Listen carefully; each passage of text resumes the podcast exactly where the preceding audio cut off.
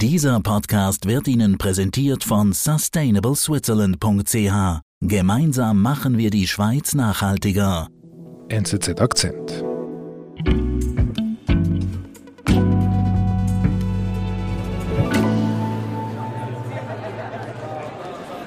Es ist der Vormittag des 12. August in einer Kleinstadt in ähm, Gliedstadt New York.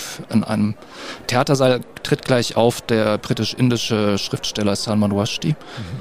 um zu sprechen über die USA als Ort des Exils und als sicherer Hafen für Intellektuelle und Schriftsteller. Und Salman Rushdie ist gerade auf die Bühne gekommen, ist vorgestellt worden dem Publikum. Da springt ein Mann auf die Bühne, er ist schwarz vermummt, er stürmt von hinten auf Ursti zu und sticht mehrfach mit einem Messer auf ihn ein. Der Schriftsteller geht zu Boden. Der ganze Saal springt auf, ist natürlich in heller Aufruhr. Mehrere Leute stürmen auf die Bühne, eilen dem Schriftsteller zu Hilfe und ziehen den Attentäter von ihm weg. Und Dursti bleibt zurück, er ist schwer verletzt mhm. am Boden. Mhm. Als ich die Nachricht gehört habe, war ich äh, schockiert und auch überrascht, weil erwartet hatte ich das nicht. Aber ganz aus dem Blauen kam es natürlich auch nicht, weil Salman Rushdie seit 30 Jahren mit dieser Bedrohung lebte. Seit mehr als 30 Jahren gab es einen Aufruf zum Mord an ihm. Mhm. Und er hat dann jahrelang ja auch deshalb im Verborgenen leben müssen. Zuletzt schien es dann doch in den Hintergrund getreten zu sein. Er konnte sich wieder freier und auch sicherer in der Öffentlichkeit bewegen. Doch nun hat ihn die Vergangenheit wieder eingeholt. Der Autor Salman Rushdie musste über 30 Jahre lang wegen eines Mordaufrufs um sein Leben bangen. Jetzt hat ihn ein Attentäter niedergestochen. Naustredaktor Ulrich Schwerin erzählt, wie es so weit kommen konnte. Wie konnte es denn so weit kommen? Ja, da muss man ein Stück zurückgehen. Also Salman Rushdie ist ein britisch-indischer Schriftsteller, der 1947, äh, kurz vor der Unabhängigkeit Indiens, geboren ist in äh, Bombay in einer bürgerlichen muslimischen Familie. Mhm. Und als Schüler aber ist er dann schon äh, früh nach England gegangen und dort auch geblieben fürs Studium und hat letztlich sein ganzes Leben in England und später dann Amerika verbracht. Mhm. Aber er blieb auch durch seine Herkunft in Indien geprägt und die Erfahrung der Durchmischung der Kulturen in Bombay, was eben ein Schmelztiegel ist zwischen Ost und West, und eben die Vorstellung, dass Kulturen nicht wirklich zu trennen sind, sondern es immer ein Nebeneinander, Miteinander gibt und geben muss. Mhm. Und all das findet sich dann auch in seinem vierten Buch, was dann 1988 erschienen ist, wieder. Das ist die satanischen Verse und mhm. damit hat sich dann alles für ihn geändert. Mhm. To fall in love with one's father after the long angry decades was a serene and beautiful. Was heißt das? Ja, dieses Buch hat also ab der Veröffentlichung eigentlich eine Kontroverse ausgelöst. Also es muss erstmal sagen, es ist ein Roman, also ein fiktives Werk. Was den Skandal damals ausgelöst hat, ist im Kern eigentlich eine Passage, wo Rushdie eine Geschichte aus dem Leben des Propheten Mohammed erwähnt, wo dieser nicht unterscheiden konnte zwischen den Einflüsterungen des Teufels und der Offenbarung Gottes und daher auch eben diese satanischen Verse, mhm. die dann den Titel gegeben haben von dem Buch. Mhm. Aber dieser Titel hat dann, glaube ich, auch eben zu einem Missverständnis bei vielen Muslimen geführt, die meinten, Rushdie meine, dass alle Verse des Koran satanischen Ursprungs seien, dass also dieses Werk überhaupt des Teufels sei. Und viele haben gar nicht begriffen, dass es eben ein Roman ist, der sich um ganz andere Themen dreht und meinten, das sei eine polemische Streitschrift gegen den Islam und den Propheten. On the morning of his return, Salahuddin Chamchawala was asked by his father to give him a shave. 88 also hat er das veröffentlicht. Was passiert dann?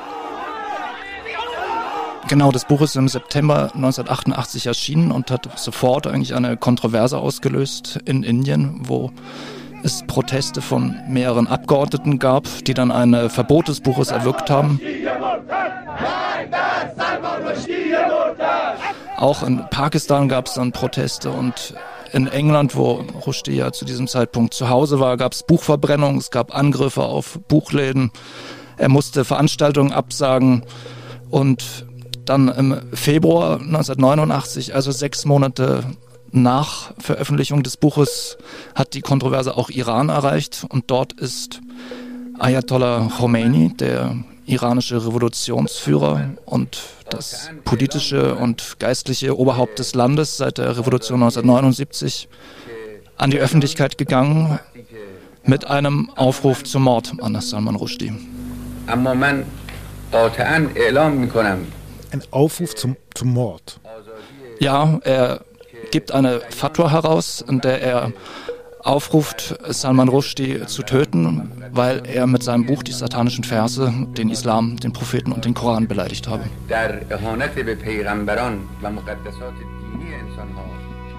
Fatwa, was ist eine Fatwa?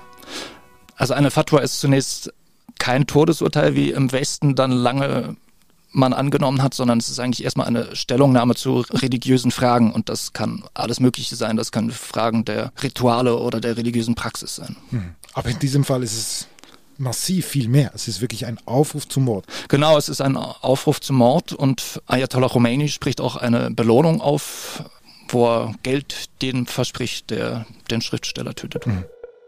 Und dann, ich meine, Rushdie, wie reagiert der? Der Rushdie erfährt dann aus den Medien von diesem Mordaufruf. I think what she said is, how does it feel to know that you've been sentenced to death by the Ayatollah Khomeini? That's the first I'd heard of it, you know. And I said something stupid, like it doesn't feel very good. Und er entschließt sich, sich zu entschuldigen, sollte er die Gefühle der Muslime mit seinem Roman verletzt haben. Mhm.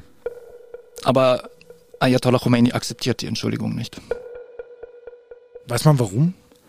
Also man muss sagen, dass Khomeini in diesem Moment in Bedrängnis war, innenpolitisch. Er hatte den Krieg gegen Irak verloren, die Wirtschaft lag am Boden, viele Leute waren äh, unzufrieden mit dem Regime und dann kam noch ein interner Machtkampf dazu. Mhm. Und in diesem Moment bot die Kontroverse um Rushdie ihm die Möglichkeit abzulenken und dann auch sich in der Welt wieder zu profilieren als Verteidiger der Muslime, als Verteidiger des Islam. Und das umso mehr, als kein anderer Staat bereit war, dieses Todesurteil zu übernehmen. Mhm. Also er hat damit Iran isoliert und dann über Jahre eigentlich auch wieder als Parier in der Welt positioniert, aber das war ihm eigentlich durchaus willkommen. Es ging ihm eigentlich um diese Isolation mhm. und die Konfrontation mit dem Westen. Man kann auch sagen, ich meine, es ist das Jahr 1989 und ich meine, dieses Bild herrscht eigentlich bis heute. Genau, er hat damit die Politik über Jahre geprägt und im Grunde genommen, ja, hat sich daran wenig geändert. Mhm. Damals, 1989, was hieß denn das für Rushdie? Ja, Rushdie musste unmittelbar abtauchen, musste in den Untergrund gehen. Er wurde dann in Großbritannien als Level One Person eingeschätzt, mhm. eingestuft, genauso wie der Premierminister und die Queen. Also er hatte 24 Stunden Personenschutz, musste alle drei Tage die Wohnung wechseln. Für ihn war das sehr belastend. Also er hatte dann auch Depressionen und es hat seiner Beziehung zugesetzt, hat sich dann letztlich auch nach einigen Monaten von seiner damaligen Frau getrennt. Also sein Alltag wurde komplett auf den Kopf gestellt. Absolut, ja. Also für ihn war das absolut traumatische Erfahrung und hat, tat sich dann auch schwer, erstmal weiterzuschreiben, aber hat es dann doch geschafft, eben aktiv zu bleiben als Schriftsteller, hat dann weitere Bücher verfasst. Mhm. Also das heißt, für ihn hat an sich, an, an seinem kreativen Prozess hat eigentlich nichts verändert. Genau, Salman Rushdie hat weiterarbeiten können, aber er lebte eben unter permanenter Bedrohung, die wirklich sehr akut war. Es gab einen versuchten Bombenanschlag auf ihm, wo der Attentäter dann versehentlich sich selbst in die Luft gesprengt hat. Aber es gab auch einen erfolgreichen Messerangriff auf seinen japanischen Übersetzer und mhm. weitere Anschläge auf den italienischen Übersetzer und einen norwegischen Verleger, die beide schwer verletzt wurden. Mhm. Also die Konsequenzen waren wirklich spürbar, es sind Menschen gestorben, es wurden Menschen verletzt. Ja, ja, die, die, ganze Kontroverse hat viele Menschen das Leben gekostet. Auch bei Protesten in Indien, in Pakistan sind viele Menschen ums Leben gekommen. Mhm. Es sind x Buchläden angegriffen worden in England, in Amerika. Es hat sich wirklich über Jahre hingezogen. Mhm. mhm. Mir persönlich ist aufgefallen, muss ich vielleicht dazu sagen, ich bin Jahrgang 78, habe den Rushdie erlebt. Jüngere Menschen, wie zum Beispiel unser Produzent Sebastian, der kannte ihn nicht mehr, hat ihn nicht mehr so präsent. Andere Jüngere, unsere Hörer, die haben vielleicht nicht mehr so präsent. Also irgendwie ist Rushdie vielleicht nicht ganz von der Öffentlichkeit verschwunden, aber es, es war, er war nicht mehr so präsent wie damals Ende der 80er, Anfang der 90er Jahre. Genau, die Kontroverse hat über die Jahre schon nachgelassen und 2002 wurde dann auch der, der Personenschutz aufgehoben. Er hatte sich eh schon lange dagegen gewehrt, weil es ihn natürlich sehr eingeschränkt hat. Und er war dann auch sehr froh, wieder sich ohne Polizisten in der Öffentlichkeit bewegen zu können und hat dann die letzten Jahre eigentlich erstmal ein relativ normales Leben wieder geführt, ist mhm. auf Veranstaltungen aufgetreten.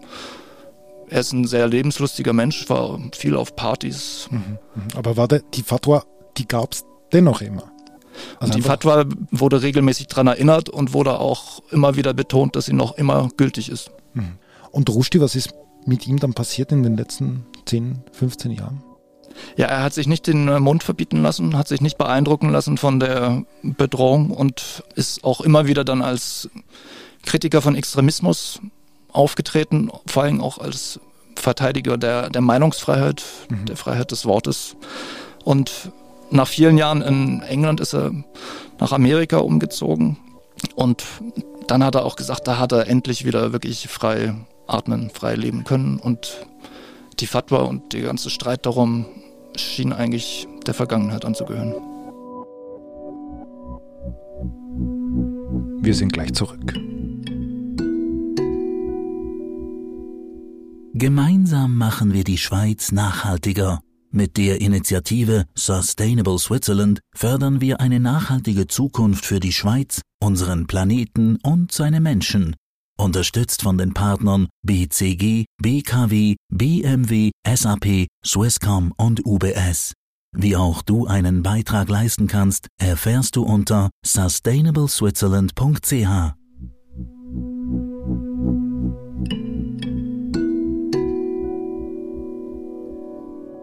Rushdie hat also endlich ein freies Leben in den USA.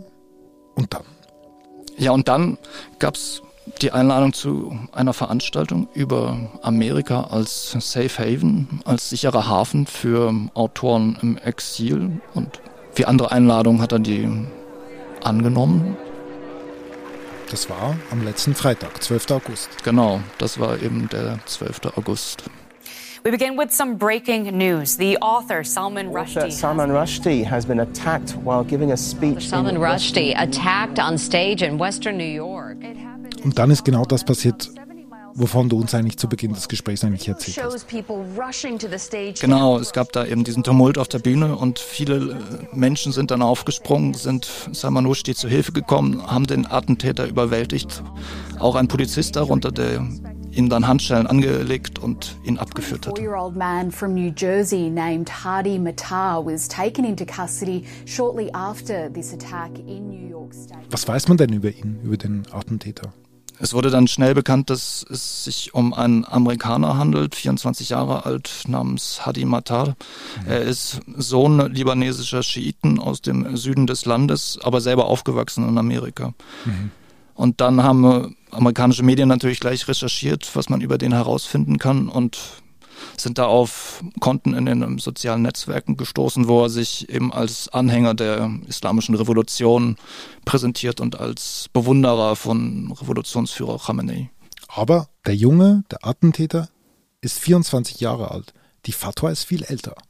Genau, die Fatwa ist inzwischen 33 Jahre alt. Also entstanden zu einer Zeit, als der Attentäter noch nicht geboren war. Und das zeigt die Wirkmächtigkeit dieser Fatwa. Und wie reagiert man im Iran auf den Angriff? Ja, das Regime hat zunächst geschwiegen, sich dann auch von dem Attentäter insoweit distanziert, dass sie betont haben, dass sie keine Verbindung zu ihm haben. Aber sie haben zugleich eigentlich die Tat gerechtfertigt gesagt, das ist alleine Salman Rushdie ist dafür schuld, weil er eben die Gefühle der Muslime verletzt habe. Und viele iranische Zeitungen sind dann auch sehr viel weitergegangen und haben den Attentäter gefeiert für seine Tat. Mhm. Salman Rushdie, wie geht's ihm jetzt? Ja, zunächst war unklar, ob er das Attentat überlebt wurde, dann im Helikopter direkt ins Spital geflogen, schwebte dann zwischen Leben und Tod, war an einer Atemmaschine. Es hieß, dass er mehrfach verletzt ist am Hals, an der Leber, am Arm. Aber dann am Wochenende kam doch die Nachricht, dass er wieder bei Bewusstsein sein und auch einige Worte sprechen könnte. Mhm. Es ist schon tragisch, dass er wegen eines Teils eines Romans solche Konsequenzen tragen muss. Nicht nur 23 Jahre im Untergrund, sondern jetzt auch dieser Anschlag. Ja, es ist bitter, dass es ausgerechnet in Amerika passiert, wo er das Gefühl hatte, endlich wieder ein normales Leben führen zu können. Und dann noch auf einer Veranstaltung, wo es darum geht, Amerika als sicherer Hafen für verfolgte Schriftsteller im Exil. Und ich meine, es scheint, dass er dieses Attentat überleben wird. So wollen wir natürlich hoffen. Aber trotzdem, das Tragische ist, er wird immer mit dieser Bedrohung leben müssen, weil das Attentat zeigt eben, diese Fatwa bleibt eine Bedrohung bis zum Ende seiner Tage. Lieber Ulrich, vielen Dank. Ich danke euch. Das war unser Akzent. Produzent dieser Folge ist Sebastian Panholzer. Ich bin David Vogel. Bis bald.